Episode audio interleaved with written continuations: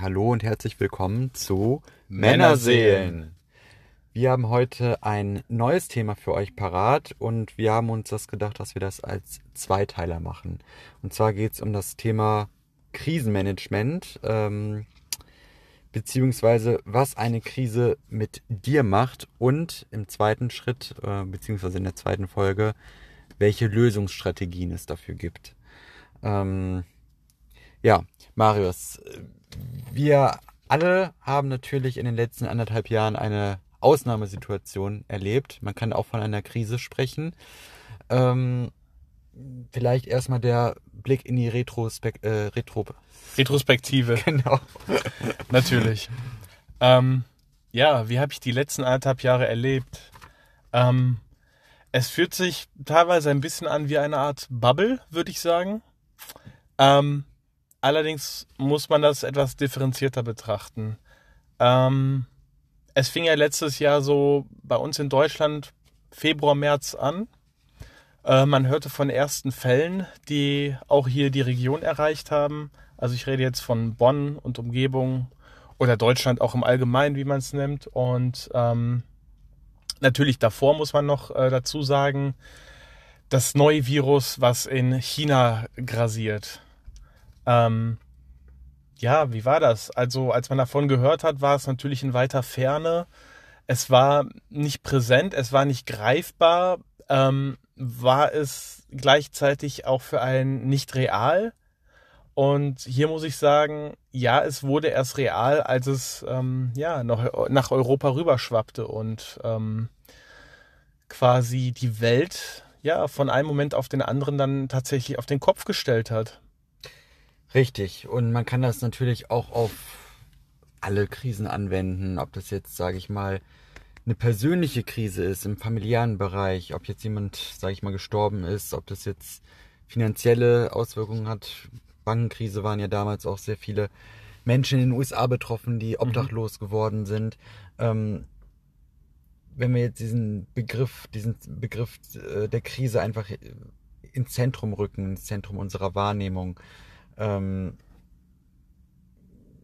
wie würdest du ihn definieren und was, welche Möglichkeiten gibt es, sage ich mal, ähm, mit welchem Blickwinkel man, man drauf schauen könnte? Was würdest du dazu vielleicht also, sagen? Krise würde ich gleichziehen mit einer Ausnahmesituation. Eine Krise sollte im Idealfall nichts Allgegenwärtiges sein, nichts mh, hm, Normales, nichts äh, stets Präsentes, sondern etwas, womit man ähm, ja erstmal lernen muss, umzugehen, äh, es zu verstehen, ähm, natürlich auch wahrzunehmen gleichzeitig und dann natürlich zu gucken, ähm, wo muss ich ansetzen und äh, welche Art von Lösung bietet sich mir für mhm. eine Krise persönlich. Da würde ich auch gerne reingrätschen und, und ein bisschen unterscheiden. Ja. Es gibt ja, sage ich mal, diese ja, allgemeinen Krisen, die wirklich sehr viele betreffen und dann persönliche Krisen, die vielleicht nur dich selbst betreffen. Ähm, wenn jetzt so ein, eine persönliche Krise kommt, ich sag mal, ein Schicksalsschlag, sage ich jetzt einfach mal, und nur du bist betroffen, welche Möglichkeit hast du vielleicht ähm, als, als SOS-Maßnahme? Naja, in erster Linie würde ich äh, mit den Leuten versuchen zu sprechen, die mir am nächsten sind. Also in meinem Fall ist das auch so, dass ich ungern etwas, ähm, ja, das sind so Dinge, über die muss ich sprechen. Also mhm. wenn, wie du jetzt sagst, etwas vorgefallen ist, ein Trauerfall oder ähnliches, ähm, ist das natürlich etwas, worüber man sprechen muss, ähm, weil man ja selbst daran zu knabbern hat und jemand anderes vielleicht einen Zugang zu dir findet, mhm. damit du selbst auch äh, daraus lernen kannst und damit umgehen kannst, mhm. es bewältigen kannst. Das heißt, es gibt auf jeden Fall Lösungsansätze ähm, für diese Krisensituation.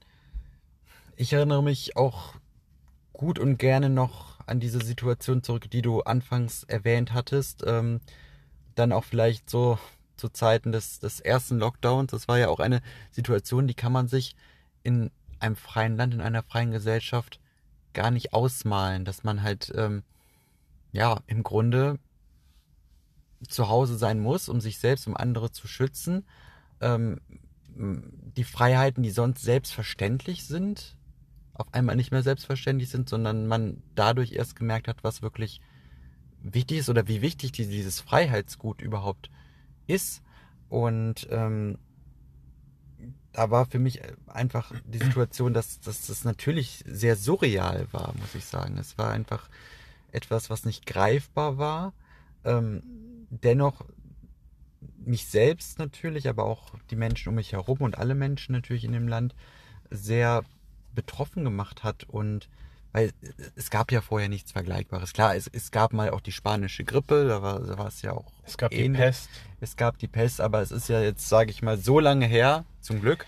Da können wir nicht mitreden. Da Oder können, konnten wir nicht können mitreden. auch unsere Eltern und Großeltern auch wohl gar nicht, gar nicht äh, mit, mitreden. Und ähm, ich für meinen Teil kann, kann nur sagen, dieses Gefühl der Verwirrtheit, was auch da war, dieses Surreale, ähm, ich habe es erstmal angenommen und ich glaube, es ist bei jeder Krise auch wichtig, dass man ähm, die Situation versucht, als Außenstehender versucht, wie ein Außenstehender objektiv zu betrachten, weil es hilft ja nicht, sich irgendwie was, was vorzumachen.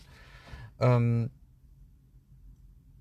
dass man auch gut und gerne diese Gedanken und Gefühle auch aufschreiben sollte, finde ich, damit die halt auch einen, einen, einen Raum haben. Und ähm, ja, es war auch so zu Zeiten des ersten Lockdowns so, dass man natürlich die sozialen Kontakte stark einschränken musste. Aber was ja zum Glück hier in Deutschland noch möglich war, ähm, in Frankreich glaube ich teilweise nicht, dass man zumindest raus an die frische Luft gehen konnte und in die, in die Natur. Und das, das habe ich natürlich auch vermehrt versucht, das, das zu machen und habe auch diese, diese Zeit in der Natur mh, hm, genossen. Habe mich auch natürlich mit Freunden über WhatsApp äh, ausgetauscht oder auch mal telefoniert. Und ähm, in dieser Zeit habe ich auch echt ein, ein ziemlich schönes Zitat gelesen. Hm, wenn wir nicht nach draußen können, wieso gehen wir dann nicht nach innen? Also wieso nutzen wir diese Zeit oder diese Mehrzeit, die wir haben, weil wir jetzt, sage ich mal, auch keinen oder viele, die im Homeoffice arbeiten, konnten, unter anderem ich. In deinem Fall ist es ja, geschaltet sich das ein wenig anders, aber ein großer Teil der Bevölkerung hatte ja diese Möglichkeit, hatte auch einfach mehr Zeit zu Hause und, und ähm, sich vielleicht auch einfach mehr Zeit mit, mit gewissen Dingen des Lebens auseinanderzusetzen. Ähm, warum macht man das dann, sage ich mal, einfach nicht und sieht es quasi eher wie ein, wie ein Rückzug, wie ein, wie ein Retreat. Und das habe ich auch versucht und ähm, wie gesagt, durch das zum einen durch, durch Spaziergänge in der Natur, aber auch sowas wie, wie Meditation. Ich habe auch Podcasts angehört, einige ähm, Bücher gelesen. Also ich denke, es ist einfach immer wichtig, diese, dieses Mehr an Zeit, was man hat, sinnvoll, sinnvoll zu nutzen, weil man kann die Situation nicht ändern, man kann nur immer versuchen, das Beste draus zu machen. Also im Umkehrschluss bedeutet das, du hast die Krise tatsächlich, ähm, also jetzt die äh, noch anhaltende Krise genutzt und äh, sie quasi dir zu eingenommen und daraus etwas Gutes gemacht, indem du dich äh, neuen ja. Themen zugewendet hast, äh, wie du schon gesagt hast, Retreats äh, vollzogen hast und ähm, ja, auch in dieser Zeit ähm, deine Spiritualität etwas mehr ergründet hast. Ja. Genau, richtig. Ähm, ich muss dazu sagen, du hattest vorhin ein Wort benutzt, surreal. Ja. Das war auch so meine erste Assoziation äh, mit der Anfangszeit letztes Jahr.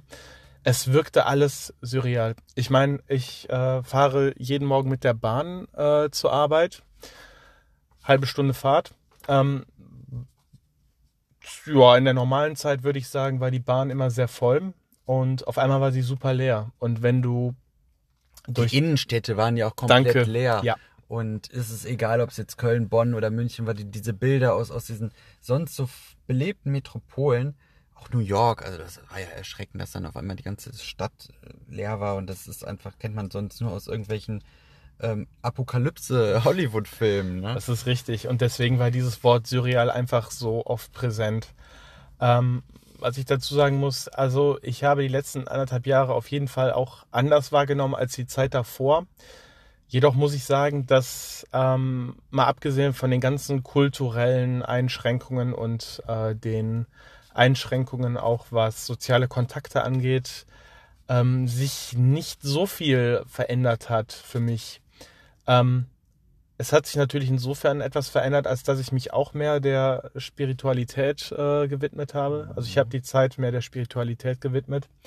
Ich äh, war öfter in der Natur. Ich habe mich äh, mehr zurückgezogen. Also gemeinsam dann meistens mit meiner Frau habe ich mich dann in die Natur zurückgezogen, weil ähm, natürlich ist es dennoch so, dass du ähm, auf der einen Seite war es natürlich in den ersten Lockdowns sehr leer in den Städten und so weiter.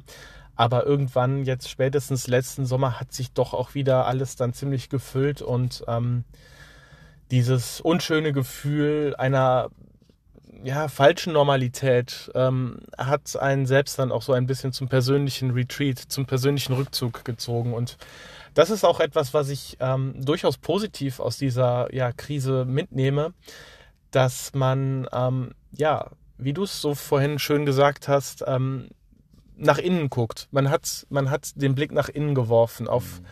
auf sich, seinen Geist, seinen Körper und hat wirklich, mh, hm, ja, vielleicht auch gelernt, in sich reinzufühlen und geguckt, ähm, wie ticke ich eigentlich gerade? Wie geht es mir? Was macht das alles mit mir? Und, und ja, richtig. Das ist ja auch so eine Sache, die man im Alltag oft vernachlässigt, weil man ist in Routinen gefangen. Ähm, und wann nimmt man sich schon mal bewusst die Zeit, in sich hineinzuhorchen, in, in, in seinen Körper, in seine Gefühlswelt?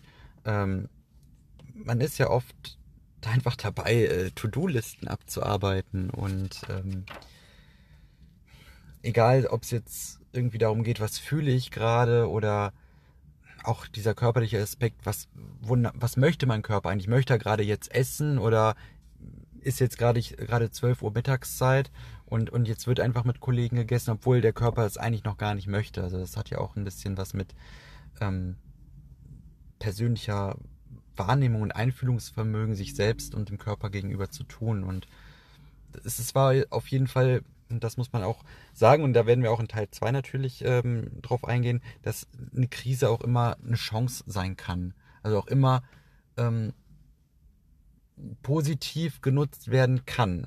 Zumindest, dass die Möglichkeit dazu besteht, würde ich behaupten. Mhm. Da stimme ich voll und ganz mit dir überein. Ähm, was ich noch spannend finde, ist eine Sache, die mir aufgefallen ist, ähm, jetzt nochmal bezogen auf diese Krise, ja, in der wir ja, ja. nach wie vor äh, leben. Ähm, dadurch, dass ich ja im Krankenhaus arbeite, äh, hat sich für mich jetzt äh, grundsätzlich nur sehr wenig äh, geändert. Also es ist mehr oder weniger alles beim Alten, plus die ganzen Schutzverordnungen, die wir mhm. ähm, tagtäglich im Krankenhausalltag äh, ja, durchleben, sprich Covid-Tests und ähm, ja, dann die Frage der 3G und so weiter. Eben alles, ich will jetzt gar nicht groß darauf eingehen, aber all das, ne, es, dennoch war es ähm, normal. Allerdings muss ich feststellen, dass bei Freunden, die dann auf einmal im Homeoffice landeten, ähm, ja, sich so ein Gefühl der Isolation breit gemacht hat. Mhm. Das stimmt. Äh, das waren dann Situationen. Ich war froh, wenn ich zu Hause war und mhm. für mich war, beziehungsweise wir beide, meine Frau und ich, wir arbeiten mhm. ja beide mhm. im Krankenhaus, dass wir eher so Ruhe hatten und mhm. ähm, ja eben auch das Verlangen hatten, uns zurückzuziehen, mhm. während Leute im Homeoffice in dieser Krise ähm, ja geradezu danach lechzten, äh, ja soziale Kontakte zu knüpfen. Also da kann ich wirklich ein Lied von singen, auch wenn ich das hier besser nicht von mir äh, nicht, nicht äh, vollbringen sollte, weil ich glaube, das wäre nicht so schön. Aber definitiv, also es ist so, dass mir auch dieser kollegiale Austausch gefehlt hat, definitiv. Und ähm, ich mittlerweile froh bin, dass ich zumindest zweimal die Woche in, ins Büro kann und ein bisschen, sage ich mal, ja, diesen Kontakt mit, mit Kollegen zu haben es war ja vorher selbstverständlich quasi, aber wenn man das eine Zeit lang nicht mehr hat und wirklich dann zu Hause ist, bin ich zumindest ein Mensch, dem schnell die, die Decke auf den Kopf fällt. Und ähm, das zum einen und zum anderen ist der Mensch ja auch einfach ein soziales Lebewesen, der von seinen, äh, der von Austausch mit anderen ähm, lebt. Und du hast natürlich jetzt deine Berufsgruppe angesprochen, wo sich, sage ich mal, beruflich wenig bis fast gar nichts geändert hat. Dann natürlich die ähm, andere Berufsgruppe, die Büroarbeiter, die dann halt vermehrt im Homeoffice arbeiten konnte, wo sich doch einiges dann in der Richtung geändert hat. Dann gibt's noch eine dritte Gruppe, die mir eingefallen ist, nämlich die, ähm, die gerne ihrem Beruf nachgehen würde. Ich denke da vor allem an die, an die Branche der Künstler, ähm, Gastronomen auch sehr lange, die quasi mehr oder weniger arbeitslos geworden sind. Also die halt quasi gerne ihrer, ihrer Berufung nachgehen wollten, weil sie diesen Beruf auch mit, mit Leidenschaft auch machen und mit, mit Freude und die über Monate hinweg äh, natürlich nicht im Homeoffice arbeiten konnten und, und, und, gar nicht arbeiten konnten. Und das stelle ich mir mh, am allerschwierigsten vor, weil da geht's natürlich auch, jetzt nehmen wir den, den Künstlerbereich, um das Publikum, um den Austausch mit, mit dem Publikum, um, um Resonanz. Ähm, aber es geht auch darum, dass, dass diese Menschen einfach den Beruf, den sie ja aus, aus Leidenschaft gewählt haben, überhaupt nicht nachgehen mhm. konnten. Und ich glaube, dann auch gepaart mit dieser Unsicherheit, wie lange dauert das an, ähm, dass das auch, muss man ja offen und ehrlich sagen, einfach zu sehr großen psychischen Belastungen mitunter zu auch Suiziden, die ich, von denen ich gehört habe, geführt hat. Und das ist wirklich furchtbar natürlich. Und ja. ähm, das ist natürlich diese, diese Gruppe, die man auch nicht immer so auf dem Schirm, Schirm hat, diese Berufsgruppe. Ähm, ja, da muss man sich auch halt bewusst sein, dass es wirklich ähm, auch da immer Menschen gibt, die, die mehr betroffen sind als man selbst, sage ich jetzt einfach mal. Und da muss man natürlich auch dazu sagen, in so einer wirklich äh, langen Krise ist es natürlich auch nicht verwunderlich, dass die häusliche Gewalt und, wie du schon gesagt hast, Suizide äh, arg zugenommen haben. Und das ist etwas, was ähm, einzelne Individuen natürlich dann betrifft. Zum Glück nur. Ich meine, das ist schlimm genug. Aber ähm, dass Krisen etwas so, ja, dass die einem so sehr an die Substanz gehen können, dass manche eben aus dieser Krise keinen Ausweg äh, mhm. sehen und wirklich daran zugrunde gehen. Und das ist natürlich etwas, was äh, ja für einen selbst gefährlich ist, für seine Mitmenschen gefährlich ist und ein absolut ja ähm, ein wirklich äh, omnipräsentes Thema heutzutage mhm. ist und ähm, deswegen ist es auch meiner Meinung nach so wichtig, dass man sich ähm, im Krisen sowie im, also im Speziellen sowie im ähm, Allgemeinen einfach ähm, damit ein bisschen auseinandersetzt, beschäftigt und ja, versucht, das Beste draus zu nehmen, so wie wir es eben mit unseren Beispielen äh, genannt haben. Genau, wir haben ja jetzt schon einiges auch erwähnt. Wir werden im zweiten Teil aber nochmal dezidiert ähm, versuchen, Lösungswege aufzuzeigen und ähm, ja, freuen uns, dass ihr eingeschaltet habt und ähm, ja, dass ihr wie immer einen kleinen Mehrwert hoffentlich daraus gezogen habt. Bleibt uns weiter treu, wir bleiben am Ball und ähm, wie gesagt, die zweite Folge, die wird hoffentlich dem einen oder anderen auch ein wenig Licht ins Dunkel bringen. Und unter diesem Thema sei auch nochmal gesagt, bleibt alle gesund und munter. Lasst euch nicht unterkriegen und macht das Beste aus jedem Tag, denn jeder Tag ist ein Geschenk.